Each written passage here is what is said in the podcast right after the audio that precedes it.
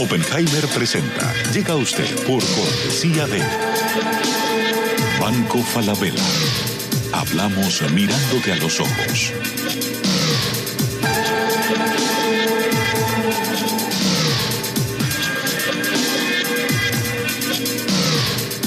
Jingle, líderes en administración integral de capital humano.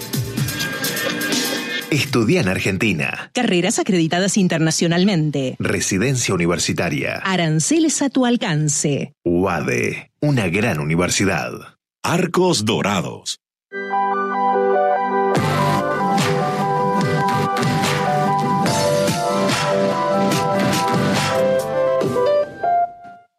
¿Sabías que según un estudio de la Universidad de Oxford, casi la mitad de los trabajos actuales podrían dejar de existir en 10 años? La inteligencia artificial llegó para quedarse. ¿Cómo te va a afectar la automatización? ¿Cuáles son los trabajos del futuro? Andrés Oppenheimer te lo cuenta en su nuevo libro, Sálvese quien pueda. Y no te quedes atrás. Encuéntralo en librerías.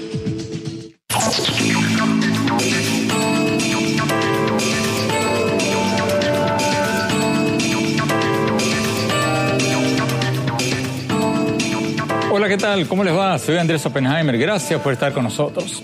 Están sonando campanas de alarma cada vez más fuertes sobre una posible recesión mundial. Hace pocos días, el índice Dow Jones de la bolsa de Wall Street cayó 800 puntos en un día. Y aunque después se recuperó, hay cada vez más economistas que están pronosticando una recesión mundial en un horizonte no muy lejano, entre otras cosas por la guerra comercial del presidente Trump con China. Ya se están desacelerando las economías de China, de Alemania, de Japón, de Gran Bretaña y ahora una nueva encuesta de economistas de Estados Unidos dice que el 74% de los economistas, o sea, la mayoría, cree que Estados Unidos va a entrar en una recesión a fines del 2021. Y según esa misma encuesta realizada por la Asociación Nacional de Economía de Negocios, un 38% de los economistas encuestados piensan la recesión en Estados Unidos va a empezar antes de eso, el año que viene, en el 2020. El presidente Trump salió a contradecir estos pronósticos y a decir que la economía de Estados Unidos va bárbara, está tremendamente bien, según él, y acusó a la prensa y la Reserva Federal, entre otros, por supuestamente ser los que están alimentando estos temores de una recesión mundial, presuntamente para hacerle perder las elecciones del año próximo. Pero sus críticos dicen, ¿cómo es eso? Cuando la bolsa sube, Trump dice que es gracias a él. Y cuando la bolsa baja, culpa a todos menos a él. ¿Cómo es eso? La gran pregunta entonces es si se viene esta recesión mundial y cuánto le va a afectar a Estados Unidos, a México, Argentina y a varios otros países latinoamericanos. Hoy se lo vamos a preguntar a uno de los analistas claves de la economía mundial, los directivos de las agencias calificadoras de riesgo. O sea, las empresas que miden las expectativas económicas de los países y de las empresas y les dan calificaciones que los inversionistas usan después para invertir o no en los países y en las empresas. Les vamos a preguntar si ellos están pronosticando una recesión global y cuánto creen que les va a pegar a los países latinoamericanos. Y también les vamos a preguntar si ellos mismos las agencias calificadoras no son en parte causantes de las caídas económicas de los países cuando le bajan la calificación a un país, como acaban de hacerlo varias de ellas con Argentina y con México. Vamos a tener con nosotros desde Nueva York a Jori Mujerji, director de calificaciones soberanas para América Latina de la agencia de calificaciones Standard Poor's. También desde Nueva York nos va a acompañar Todd Martínez, director de calificaciones soberanas para América Latina de la agencia calificadora de Fitch Group. Y después vamos a hablar con Alicia Bárcena, la secretaria ejecutiva de la CEPAL, la Comisión Económica para América Latina y el Caribe de las Naciones Unidas. Le vamos a preguntar cuál es su pronóstico para las economías latinoamericanas en caso de que se venga una recesión mundial. Pero la parte negativa es justamente que las economías desarrolladas, de donde proviene nuestra demanda mundial, es, está realmente desacelerando y es una desaceleración sincrónica en todas las economías del mundo, con excepción de la India. En la región, casi todas las economías desaceleran, con excepción de Colombia. Curiosamente a Colombia le va, le va bien. Y más tarde en el programa vamos a hablar con el doctor Facundo Manes, el conocido neurocientífico argentino que acaba de sacar un nuevo libro sobre cómo sacar a nuestros países del atraso económico y la pobreza. Y también vamos a preguntar quién cree que va a ganar las elecciones del 27 de octubre en Argentina. Te voy a decir que gane quien gane. Si no convoca a un gobierno de unidad nacional, eh, la Argentina va a tener eh, el mismo, el problema que tiene ahora, una gran división social, sin, un proyecto de país. Eh, el gobierno anterior, el kirchnerismo, dejó afuera a mucha gente, el gobierno de Macri también excluyó a mucha gente. Necesitamos un estadista, sea quien sea, sea quien gane la elección, que nos incluya a todos en un proyecto de país bueno, vayamos a los estudios de CNN en Nueva York. Yori Mujerji, muchas gracias por estar con nosotros. Antes de hablar de América Latina, hablemos del mundo, hablemos del riesgo de una recesión mundial. ¿Cuán seriamente toman ustedes estos pronósticos de que podría venirse una recesión mundial tan pronto como el año que viene? Bueno, son muy serios, pero nuestro escenario básico, nuestro pronóstico no es por una recesión mundial, una tal vez una desaceleración mundial, pero el mundo está creciendo todavía más o menos 3%, un poco más arriba tal vez en este año. Entonces, hay un poco de espacio técnicamente para reducir la tasa de crecimiento sin caer en recesión. Pero la tendencia es clara, que sí, en todas partes del mundo hemos visto una, una baja en la tasa de crecimiento y eh, en unos países sí, se va a pasar una recesión, pero tal vez no, somos tan pesimistas como ah, unos analistas en el mercado. Ahora, Yori Mujerji, eh, ¿cuáles serían los principales motivos de esto? ¿Cuáles son los principales detonantes de esta recesión? ¿Qué tenemos que mirar para pensar si correr a escondernos abajo de la cama o no? Bueno, en términos muy generales, el consumo y la inversión son dos motores de crecimiento económico en cualquier país. Y lo que hemos visto es que el consumo es más importante pero más estable y la inversión, la tasa de inversión es más volátil. Y dado la incertidumbre que viene desde las disputas comerciales entre China y Estados Unidos y otros riesgos en otras partes del mundo, el motor de crecimiento que viene de, la inversión está sufriendo y como es más volátil, esto puede ah, mover la economía hacia una, recesión. Entonces, en la medida que hay medidas para ah, ah, arreglar la claridad del mundo para dar más certeza a las reglas del juego económico, esto puede frenar un poco el temor que está ah, ah, afectando la inversión. Por el lado de consumo, hay que recordar que con tasas de interés bajísimas todavía, ah, no hay un peligro de un colapso de, consumo. Sin embargo, hemos crecido 10 años aquí en, los Estados Unidos y se agota un poco el impulso de consumo. Todavía el consumidor es el principal motor de la economía, pero tal vez con menos fuerza que antes. Entonces, ese equilibrio entre consumo positivo, pero no tan fuerte como antes, y incertidumbre que puede caer la inversión, puede dañar casi todas las economías del mundo. Jody Mukherjee, en noviembre del año que viene son las elecciones en Estados Unidos. ¿Tú crees que Trump aguanta con una economía razonablemente buena hasta entonces o que la economía se va a pinchar antes de noviembre del año que viene? Es muy difícil, pero yo diría que la tasa de crecimiento de, en 2020 sería por debajo de 2%, pero nuestro pronóstico no es una recesión, es, digamos, entre 1 y 5 y 2% de crecimiento en 20. ¿Por qué? Porque todavía hay espacio en esta economía desde el lado de consumo y bueno, no hay presiones de inflación y también ah, hay ah, una alza en la tasa de participación en el, mercado laboral que nos da más espacio para contratar más gente sin impulsar presiones de inflación. Entonces, si el temor que viene desde las disputas comerciales eh, no es demasiado, podemos crecer entre 1 y 5 o 2% en 2020. Eso es el, escenario. Pero eso sería menor, mucho menor que en el 2019, ¿verdad? Sí, este año puede ser 2.5, alrededor de 2.5, que es bastante bien para una economía del tamaño de los Estados Unidos, pero obviamente estamos desacelerando. O sea, si entendí bien, Jordi Mukherjee, o sea, si entendí bien, las proyecciones de ustedes son que va a caer la economía del 2.5% de crecimiento este año al 1.5 más o menos el año que viene. 1.8, digamos, en el medio, digamos. ¿Qué es la tasa de tendencia? Rápidamente, este? Rápidamente, Jordi Mukherjee, antes de un corte, China, ¿cómo ven a China este año y el año próximo?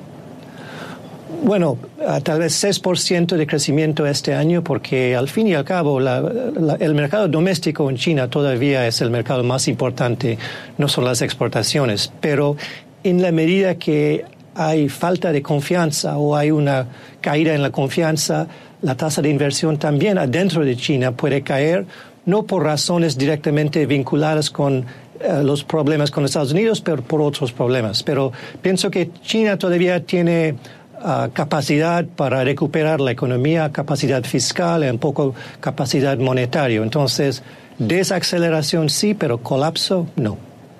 Tenemos que ir a un corte. Cuando volvamos, vamos a preguntarle a nuestros invitados cuáles países de América Latina van a ser los más vulnerables si se viene una recesión mundial, cuáles son los que pueden salir más favorecidos. No se vayan, ya volvemos.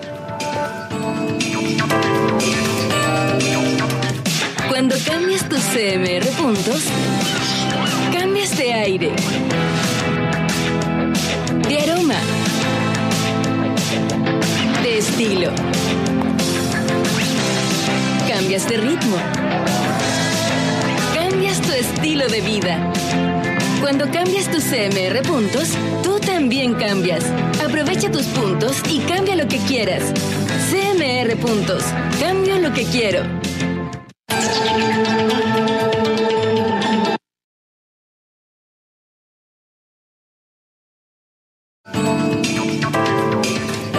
Muchas gracias por seguir con nosotros. Estamos analizando los pronósticos de algunos economistas de Estados Unidos a que se, viene una recesión mundial el año próximo o en el 2021. Acaba de salir esta encuesta de economistas, según el cual el 74% de los economistas creen que se viene una recesión en el 2021 y un 38% dicen que va a pasar antes el año que viene, el 2020. Vamos a nuestros estudios en Nueva York. Todd Martínez, de la agencia Fitch. Todd, si se viene una recesión mundial, ¿cuáles van a ser los países latinoamericanos más afectados? Bueno, yo diría que la región entera, América Latina, es bastante vulnerable a una recesión mundial más que otros otras regiones. Primero porque casi todos los países dependen de los commodities, casi todos los países tienen déficits de la cuenta corriente, que significa que dependen de, capitales externos, y en muchos países hay mucho nerviosismo en cuanto al, tipo de cambio. Así que la región entera ah, es, es algo vulnerable. Pero bien, hay, algunos países que si, si, bien tienen esa exposición, son menos vulnerables porque tienen políticas muy flexibles, reservas internacionales y, bueno, políticos y, políticas muy flexibles que mitigan esa vulnerabilidad. Eh, Todd Martínez, pongámosle nombres a unos y otros. ¿Cuáles son los países que serían, saldrían peor parados y los que saldrían mejor parados?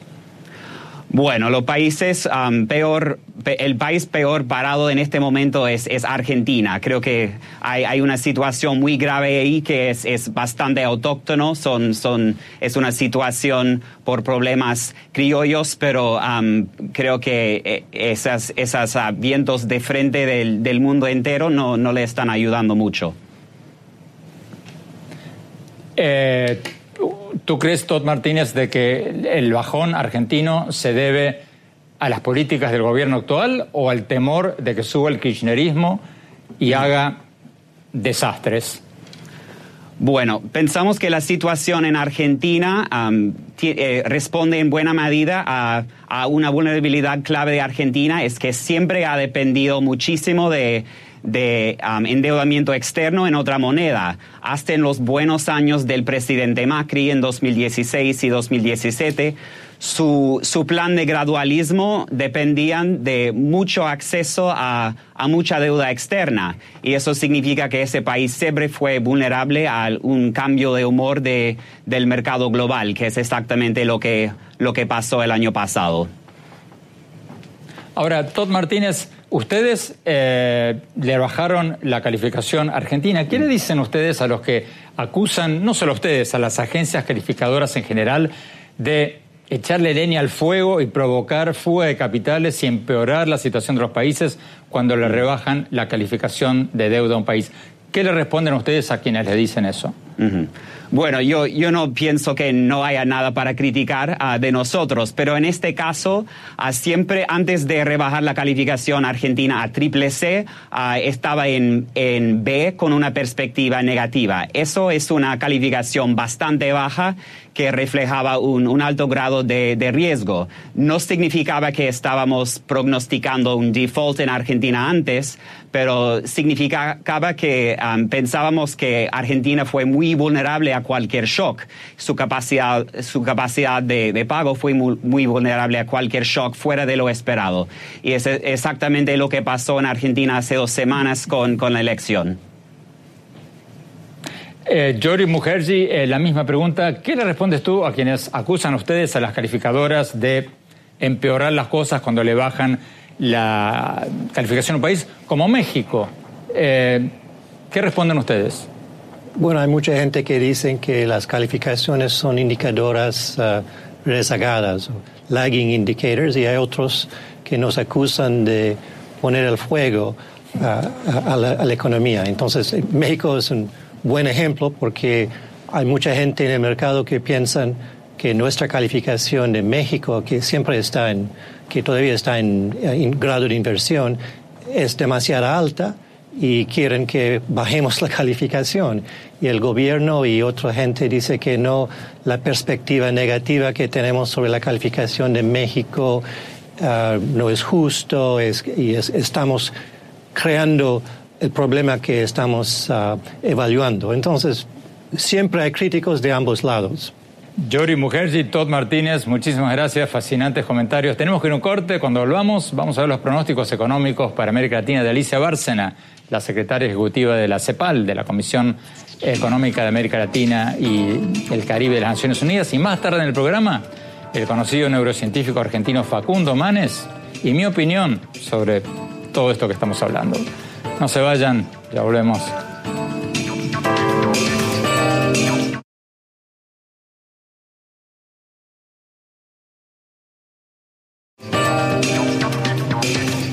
Gracias por seguir con nosotros. Estamos hablando sobre los pronósticos de que se viene una recesión mundial. Hace pocas horas hablamos con Alicia Bárcena, la secretaria ejecutiva de la CEPAL, la Comisión Económica para América Latina y el Caribe de las Naciones Unidas. Veamos lo que nos dijo.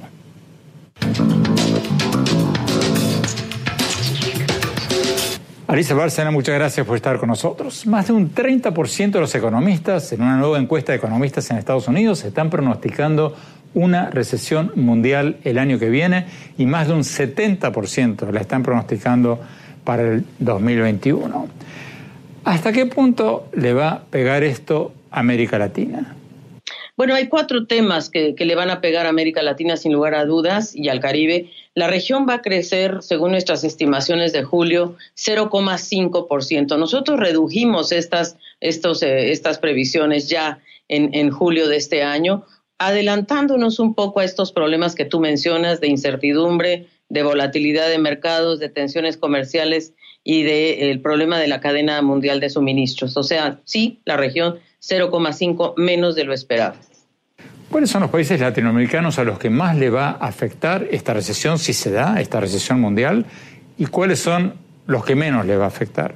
Bueno, en realidad, eh, vamos a ver, primero que nada, en, en, en el tema de la baja de las tasas de interés y el quantitative easing que se anuncia en Estados Unidos y en Alemania, eso puede ser positivo para la región porque le va a permitir más acceso al financiamiento, aunque realmente el problema es que hay un alto endeudamiento en la región hay, eh, como tú sabes bien, algunas economías muy altamente endeudadas. Bueno, Argentina es un caso, sin lugar a dudas.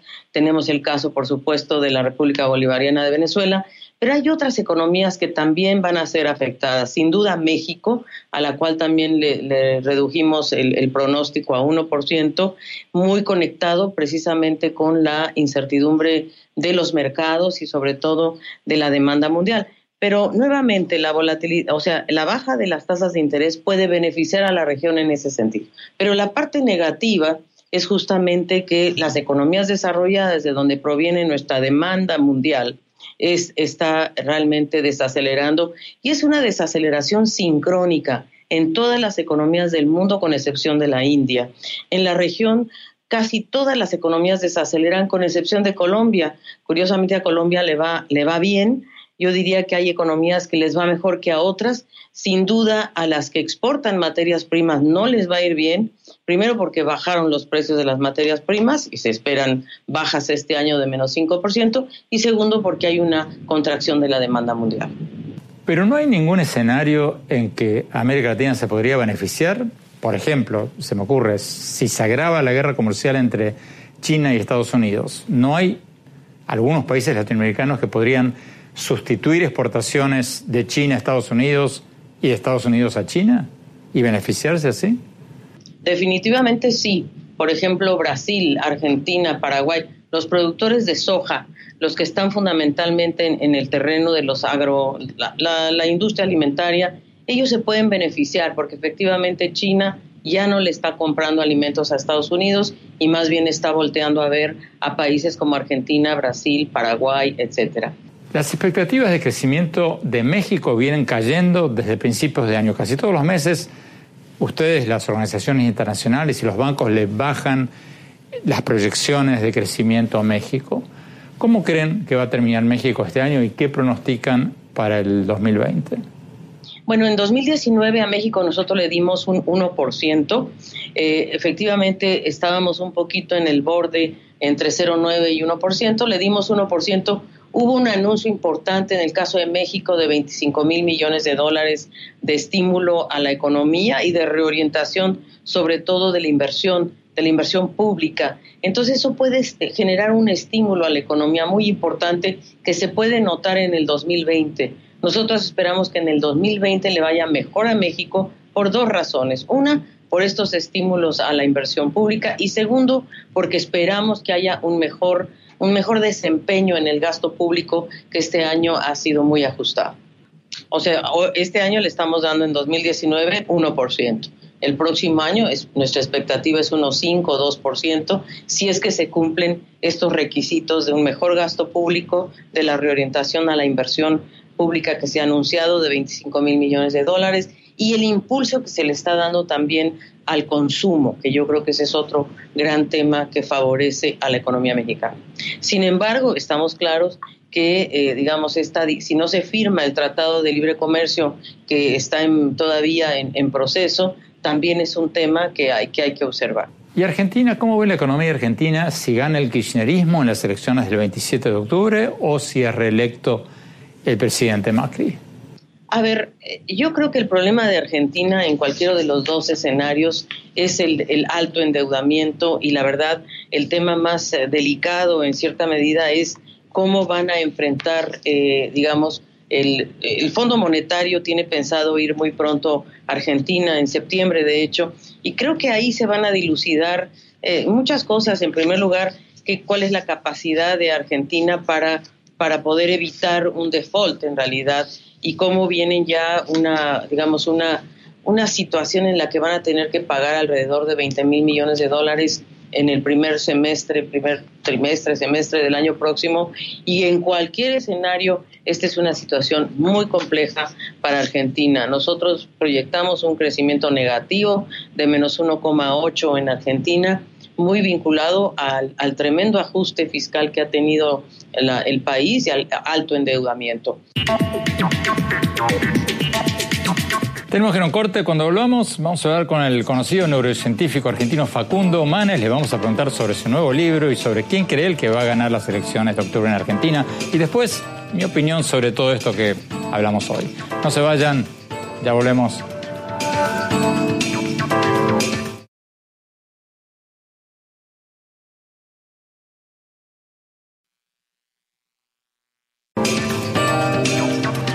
Muchas gracias por seguir con nosotros. Hace pocas horas hablamos con el conocido neurocientífico argentino Facundo Manes, que acaba de sacar un nuevo libro llamado Decir presente, hacer futuro.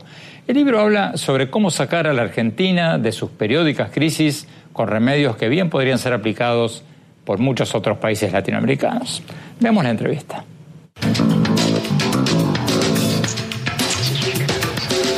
Doctor Facundo Manes, muchas gracias por estar con nosotros. Gracias, Andrés. Facundo, tú acabas de escribir este libro, Decir presente, hacer futuro, y lo publicaste, lo sacaste días antes de ese terremoto político que pasó en Argentina el 11 de agosto, cuando el kirchnerismo ganó las primarias. Te quiero preguntar de Argentina, de cómo ves el futuro de Argentina, pero antes de eso, cuéntanos un poco de este libro. ¿Cuál es la tesis del libro? La tesis del libro es un poco la que venís diciendo vos hace años.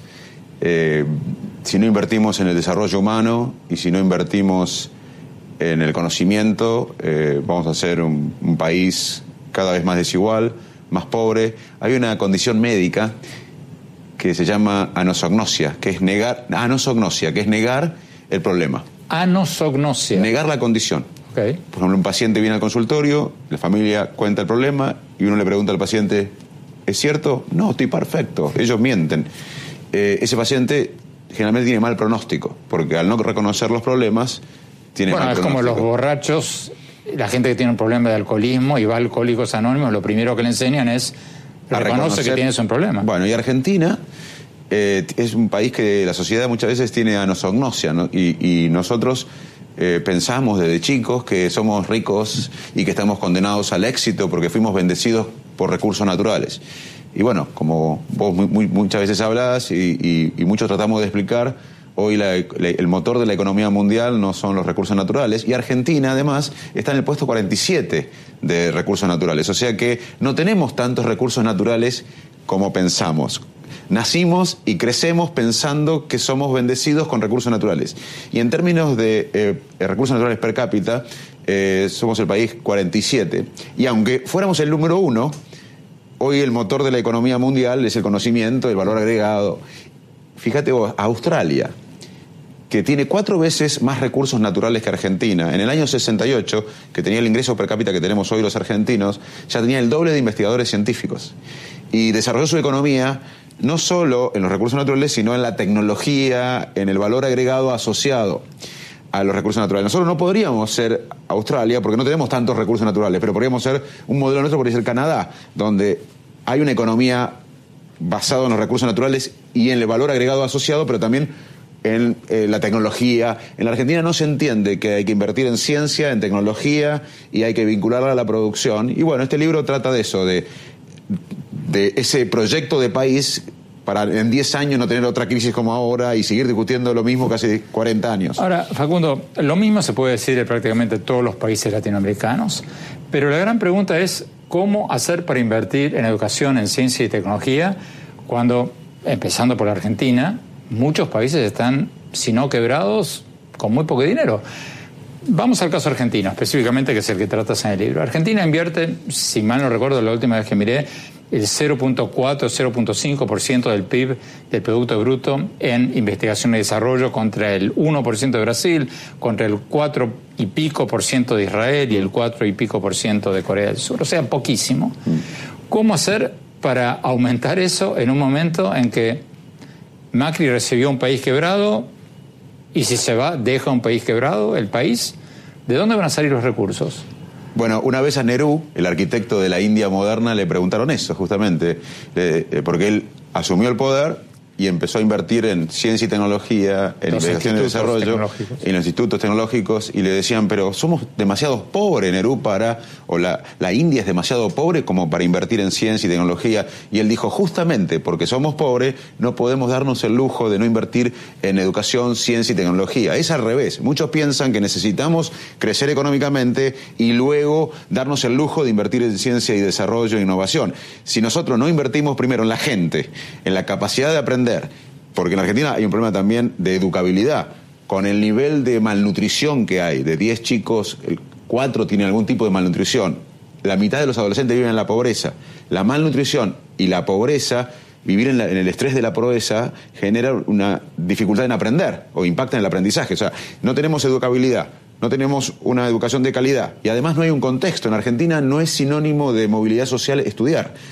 Los argentinos en general, estos son datos recientes, pensamos, no yo, pero la sociedad, muchos de la sociedad piensan que eh, eh, eh, la, movilidad social ascendente se da con la corrupción, con la política y con la herencia. Entonces, es al revés para mí, hay que invertir en el desarrollo humano, gobernar es priorizar, y hay que invertir en esto pero atendiendo la urgencia, porque hay gente que no puede comer, hay gente que está pasándola muy mal. Así que yo creo que ese sueño colectivo que nos merecemos, este plan estratégico de país, tiene que estar basado en el conocimiento y es como un hospital. El hospital tiene la guardia, hay que atender la urgencia, pero el hospital tiene maternidad, tiene investigación, tiene prevención. Ahora, Facundo, cuando hablamos de estos temas, generalmente hablamos con economistas. Aprovechando que tú eres un neurocientífico y aprovechando tu metáfora de que Argentina y muchos países latinoamericanos son países que no quieren ver la realidad, viven en la negación.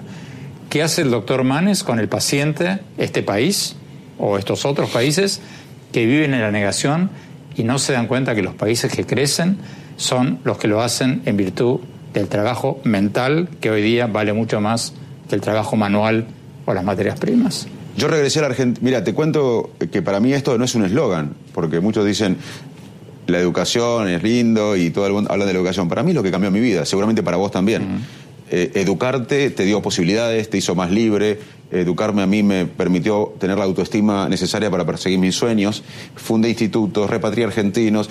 Y ahora con este concepto lo que hago es lo mismo. Hace años que vengo recorriendo la Argentina y, y yo creo que esta revolución que necesitamos de términos de conocimiento va a suceder de abajo para arriba, porque los políticos no están interesados en estos temas, porque no dan votos. La educación no da votos, la salud no da votos, eh, la ciencia y tecnología no da votos. Entonces yo lo que hago... No sale en la foto. Claro, entonces lo que... Cortar un puente, la cinta inaugural de un puente, cortar la cinta inaugural de un hospital, sale en la foto. Exactamente. Pero, la calidad educativa no sale en la foto. ¿Cuándo se transforman las sociedades? Cuando la sociedad un día hace un clic. En el 78 Argentina vivía en dictadura y muchos se exiliaban, muchos se exiliaban internamente, muchos morían.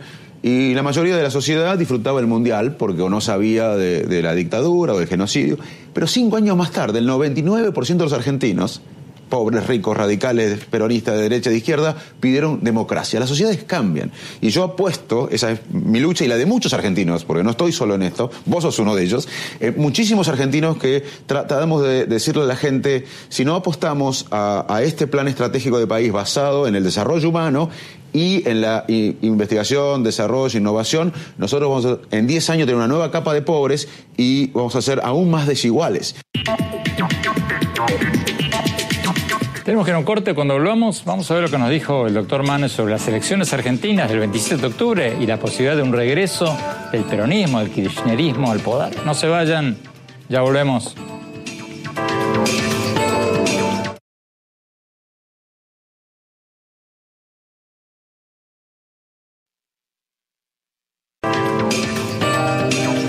Muchas gracias por seguir con nosotros. Estamos hablando con el conocido neurocientífico argentino Facundo Manes, que acaba de sacar un nuevo libro llamado Decir presente, hacer futuro. Sigamos viendo la entrevista.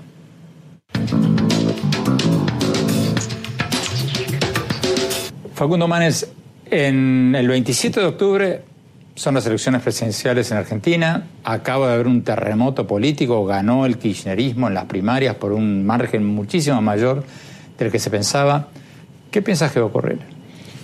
Bueno, te voy a decir que gane quien gane, si no convoca a un gobierno de unidad nacional, eh, la Argentina va a tener eh, el, mismo, problema que tiene ahora, una gran división social, sin, un proyecto de país. Eh, el gobierno anterior, el kirchnerismo, dejó afuera mucha gente, el gobierno de Macri también excluyó a mucha gente. Necesitamos un estadista, sea quien sea, sea quien gane la elección, que nos incluya a todos en un proyecto de país para generar riqueza. En Argentina no nos planteamos cómo generar riqueza. Nosotros en la Argentina, con tres millones y medio de personas que tienen hambre, que se van a dormir con hambre, con la mitad de los adolescentes en la pobreza, con eh, el 34% de pobres, no nos planteamos qué estrategia necesitamos para generar riqueza. Entonces, eh, necesitamos un gobierno para mí de coalición nacional y si el que gana no hace esto, vamos a seguir con la misma decadencia que tenemos hace décadas. ¿Tenés algún tipo de esperanza que alguno convoque un gobierno de unidad nacional? Porque ni siquiera lo he escuchado mencionar de ninguno de los candidatos. Y si los kirchneristas ganaron, arrasaron por más de lo que ellos mismos pensaban que iban a ganar en las primarias del 11 de agosto, están envalentonados, van por todo. Entonces, ¿cuál es el incentivo para ellos, en su mentalidad, de convocar un gobierno de unidad nacional? No, yo no, estoy seguro que lo vayan a hacer. Pueden hacerlo, no. Lo deseo y vamos a presionar. Hay mucha gente en la sociedad civil argentina. Yo te, lo, hablo, te lo hablo como actor social. Yo creo que hay que presionar para que eh, eh, en un país tan hiperpresidencialista eh, los presidentes... Porque yo creo que en el 2015 la gente en gran parte no votó a Macri, votó en contra del kirchnerismo, para que se vaya el kirchnerismo. Y yo creo que ahora, mi opinión personal, la gente el 47% no votó Alberto Fernández, votó para que se vaya Macri. No, no, no hago una, una, escala de valores, no, no, no digo una opinión de... Yo digo lo que pasó, no creo que en el 2015 eh, Macri eh, tuvo en el balotaje la mitad de los votantes fanáticos de él, ni creo que ahora lo que el 47% es fanático de Alberto Fernández. Lo que se votó es anti. Entonces nosotros necesitamos desesperadamente votar un proyecto de país y eso lo puede hacer alguien que tenga estatura de estadista, porque si lo hace la gente que estuvo hasta ahora es eh, dividir a la Argentina y así estamos, con unos niveles de pobreza y desigualdad inaceptables. ¿No es un país inviable Argentina? Datos del Fondo Monetario Internacional dicen que en Argentina hay 9 millones de trabajadores en el sector privado que contribuyen con sus impuestos para que el gobierno le pague a 15.3 millones de gente que son entre empleados públicos, pensionados y subsidiados. En Chile la proporción es de uno a uno. En Chile hay tantos trabajadores en el sector privado como los otros tres grupos juntos. Macri obviamente lo sabía, pero no lo pudo solucionar. ¿Cómo se sale de eso? Volvemos a, lo que vos sabés bien, y vos sos experto y sos muy generoso de dejarme hablar de estos temas porque lo sabés mejor que yo. Eh, Corea del Sur, hace décadas, y vos lo sabés bien, era una gran villa miseria. Eh, y la gran mayoría de la sociedad era analfabeta. Incluso tenía el mismo ingreso per cápita hace décadas que gana, 200 dólares más o menos, no me acuerdo bien exactamente. ¿Qué hizo Corea del Sur? Invirtió en investigación, educación, ciencia, tecnología vinculada a la producción. Hoy eh, es una economía basada en el conocimiento de la más importante del mundo. El ingreso per cápita es de 18 mil dólares, Tremendo. países de y gana, y gana siguió igual. O sea que Argentina puede ser viable, debe ser. Para mí, yo, mis padres están en, mi, mi, papá está enterrado ahí, mi mamá vive ahí, mis hijos quiero, yo vivo ahí. Hay muchos argentinos que queremos plantear que la única manera de generar riqueza es hacer no inventar la pólvora. Holanda es el segundo exportador de alimentos en términos de dólar del mundo. Uno esperaría, el primero es Estados Unidos, obviamente. Uno esperaría que el segundo. Que no tiene sol. Que no, altamente poblado. Que no tiene sol. No tiene sol, le ganó de todo. Pero ¿qué pasó? Hace unas décadas, la burocracia estatal, los empresarios, eh, los políticos eh, hicieron un acuerdo estratégico, planificado, y en unas décadas Holanda es el segundo exportador de alimentos del mundo en dólares. Uno esperaría que sea Rusia, Brasil, China, India, es Holanda. Y, cuando vos lo, Yo espero ese clic que fue la democracia. En el 78, la gran mayoría de la sociedad, nos guste o no, no, no, presionaba por democracia, en el 83 presionó por democracia. Si logramos eso, eh, la gente va a entender, para mí el nuevo paradigma es el conocimiento, como lo fue la democracia en el 83. Si logramos eso, Andrés, la, sociedad va a entender para qué sirve la educación y para qué sirve la salud. Facundo Manes, muchísimas gracias, mucha suerte con decir presente, hacer futuro. Buen mensaje. Gracias a vos, porque vos sos parte también. Tenemos que no corte. Cuando hablamos, mi opinión sobre lo que hablamos al principio del programa, la posibilidad de una recesión mundial y lo que acabamos de hablar con el doctor Facundo Manes. No se vayan, ya volvemos con mis conclusiones.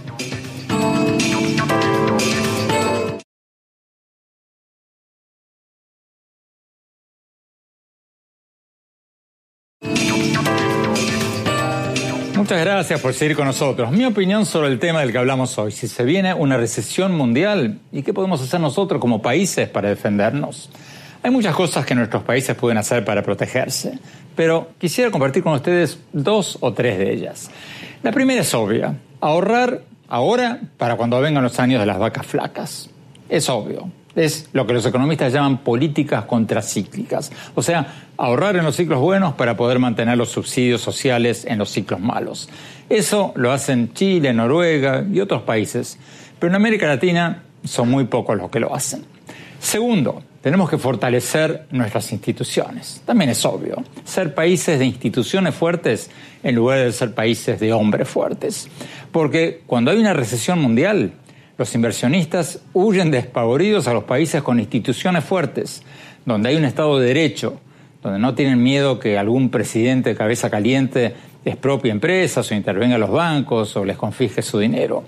Por eso la gente en América Latina sale a comprar dólares cada vez que hay un temor de un bajón económico, porque no confían en que sus ahorros van a ser protegidos por las instituciones de su país. No es casualidad que la moneda más fuerte en Venezuela es el dólar. El dólar y de lejos. Tenemos que ser países de instituciones fuertes, no de hombres fuertes si queremos convertirnos en países que captan capitales en lugar de ser países que espantan capitales.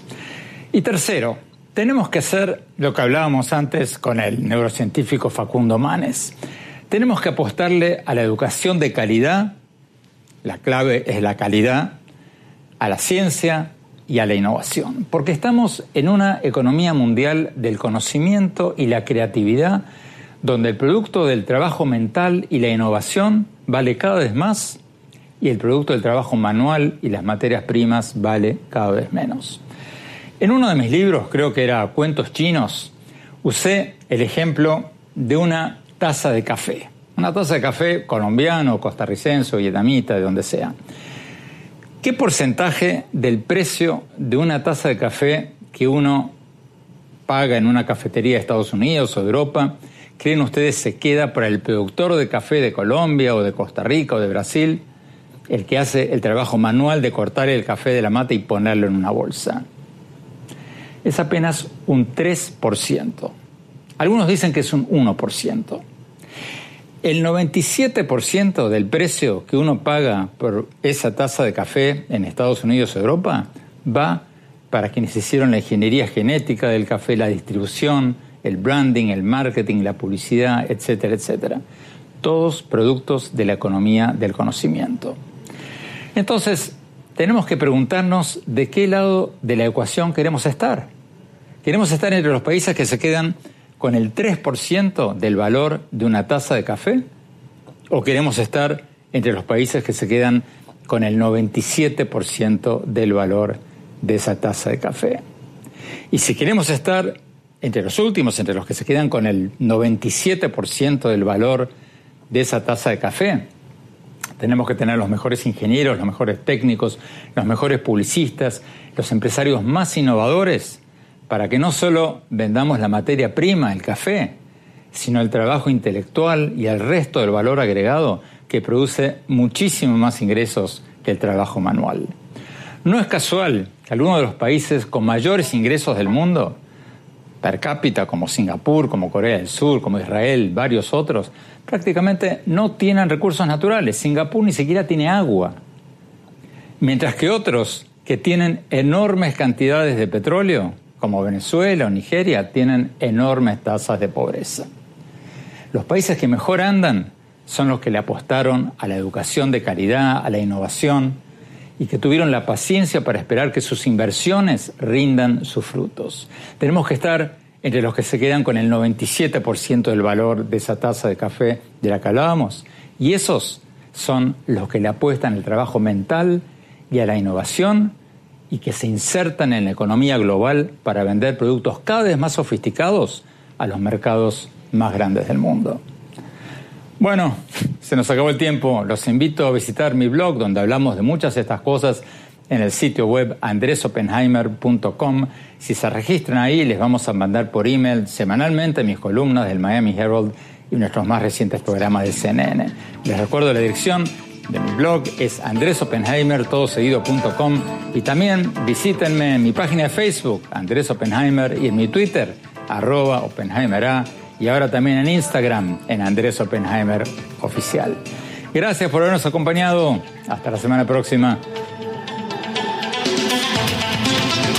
Oppenheimer presenta. Llega usted por cortesía de Banco Falabella. Hablamos mirándote a los ojos.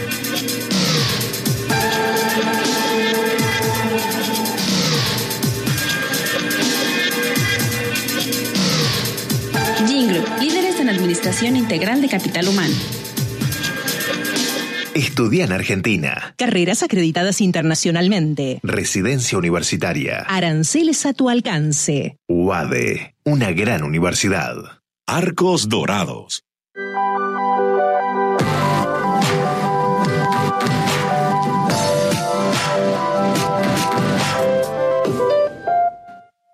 ¿Sabías que según un estudio de la Universidad de Oxford, casi la mitad de los trabajos actuales podrían dejar de existir en 10 años? La inteligencia artificial llegó para quedarse. ¿Cómo te va a afectar la automatización? ¿Cuáles son los trabajos del futuro? Andrés Oppenheimer te lo cuenta en su nuevo libro, Sálvese quien pueda. Y no te quedes atrás. Encuéntralo en librerías.